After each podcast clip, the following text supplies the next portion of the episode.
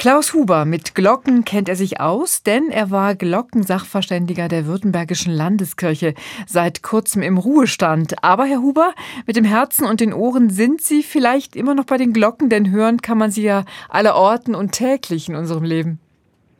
So ist es. Also wenn man einmal mit Glockenverbindung hat, äh, zumindest ich, den lässt es eigentlich nicht mehr los. Also überall, wenn ich äh, Glockentöne höre, sprechen die mich an.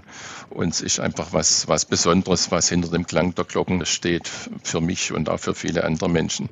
Und sprechen Sie die eigentlich dann emotional an oder hören Sie dann eher so mit Sachverstand auf den Klang der Glocken? Also früher, wo ich noch nicht ein ausgebildeter Sachverständiger war oder mit einem technischen Ding näher Kontakt hatte, war es mehr so rein vom, vom Gefühl her.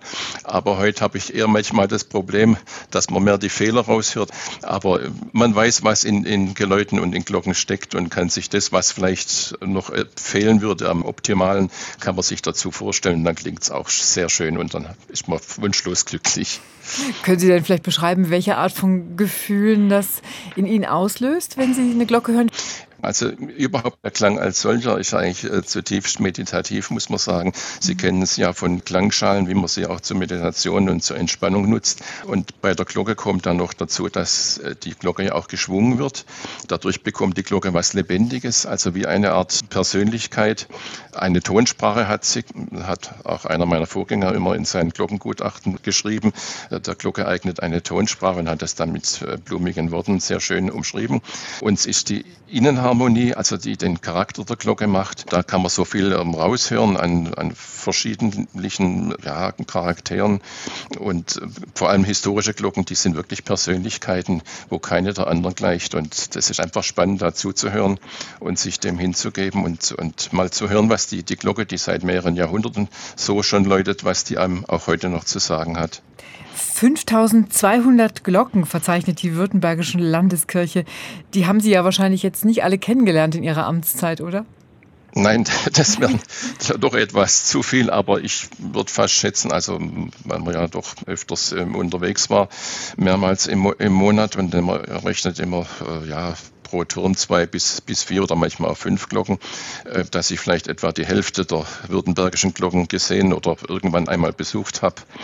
Also an jede werden Sie sich ja wahrscheinlich jetzt nicht erinnern, aber haben Sie eine Lieblingsglocke oder zumindest eine, die Sie in besonderer Erinnerung haben? Ja, da gibt es ganz verschiedene Glocken. Also es gibt Lieblingsglocken bei den modernen Glocken, aber auch bei den historischen, die durch ihren ganz eigenartigen Klangcharakter ganz was Besonderes sind. Ich werde öfters gefragt, welche ist die schönste oder die tollste Glocke im Land und da muss ich immer sagen, ja, es kommt darauf an, meint ihr die schönste moderne Glocke oder die schönste historische und selbst da hätte ich Schwierigkeiten zu sagen, das ist die Glocke und sind halt viele, die einfach sehr gut sind, vor allem unter den modernen Glocken. Da kann man fast nicht sagen, die ist noch schöner als die, die andere, aber fangen wir mal bei den modernen Glocken an. An einer von den ersten Stellen äh, Balingen nennen, die neue große Glocke, die kurz nach 2000 gegossen worden ist. Das ist ein wunderschönes Instrument. Und etwas früher, was mich auch schon sehr beeindruckt hat, 1963 die große Glocke in der Sindelfinger Stiftskirche. Was haben Sie denn so als Glockensachverständiger genau gemacht? Wie sah Ihr Alltag aus? Ja, heutzutage geht es vor allem um Sanierung von Glockenanlagen. Das ist die Hauptarbeit, die der Sachverständige machen muss. Es fängt an bei den Glocken selber, geht über Läutemaschinen, über Klöppel, Joche und Stuhl, was zu begutachten wäre. Dann bis hin, wenn, wenn man gerufen wird, wenn ein Turm äh, schwankt oder sich Risse irgendwo in der Kirche bilden, da ist die Frage, ja, kann das von den Glocken kommen? Da muss man kommen. Was es leider heute auch oft gibt, Beschwerden über Lautstärke dann muss man sehen, ist, sind die Glocken tatsächlich zu laut. Also solche Fälle will ich gar nicht ausschließen. Sie äh, könnten schöner sein, wenn sie etwas weicher eingestellt werden. Und das muss man dann prüfen. Und schließlich auch Turmuhren. Da ist auch manchmal die Frage, wenn noch eine historische Turmuhr da ist. Und dann geht es ähm, um das Prüfen von Glocken vor allem geschweißte Glocke, die, die von der Reparatur zurückkommen, die prüft man mit Stimmgabeln. Und die Aufgabe, die sehr schön ist, aber leider mittlerweile relativ selten geworden, ist, ist die Neubeschaffung von Glocken. Seien es Zugüsse oder sogar manchmal ein komplett neues Geläute, was ganz selten vorgekommen ist, aber hatte ich auch schon.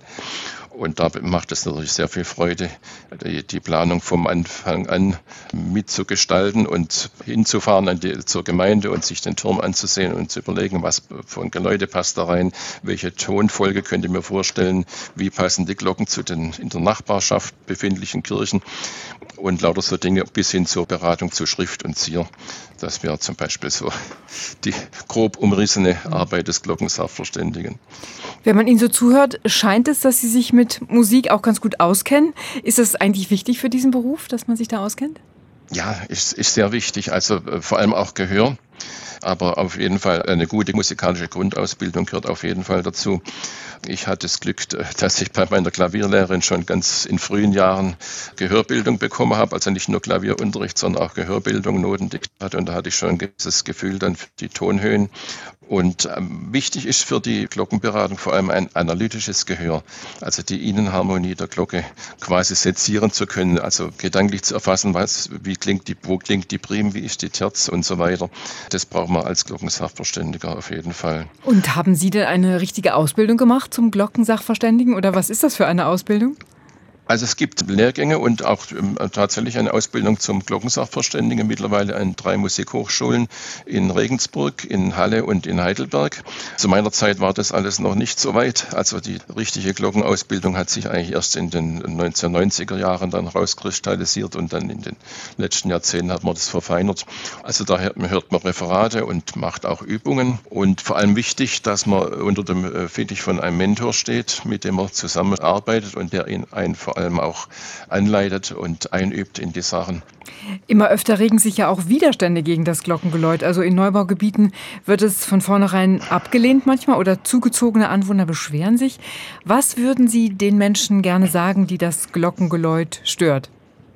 Ja, es ist vor allem der Stundenschlag und der bei Nacht. Wir wissen gerade, was den Nachtstundenschlag betrifft, da sage ich immer, das ist sehr wichtig für alte und kranke Personen oder behinderte Menschen, die dankbar sind, wenn sie nachts quasi ein Halteseil haben in völliger Dunkelheit und wenn sonst nichts zu hören ist. Aber die Glocke, die sagt die Zeit an und gibt quasi Botschaft, auch wenn alles schläft und niemand wacht, einer ist da. Und das finde ich eigentlich ganz wichtig, gerade auch in der Nacht, dass man ohne Licht machen muss oder, oder wenn man überhaupt die Möglichkeit gar nicht hat, eine Uhr zu sehen, einen Rückhalt hat und sich darauf verlassen kann. Klaus Huber, er war bis vor kurzem Glockensachverständiger der Württembergischen Landeskirche. Über die Schönheiten, Herausforderungen und Tücken seines Berufs habe ich mich mit ihm unterhalten. Vielen Dank für das Gespräch, Herr Huber. Dankeschön.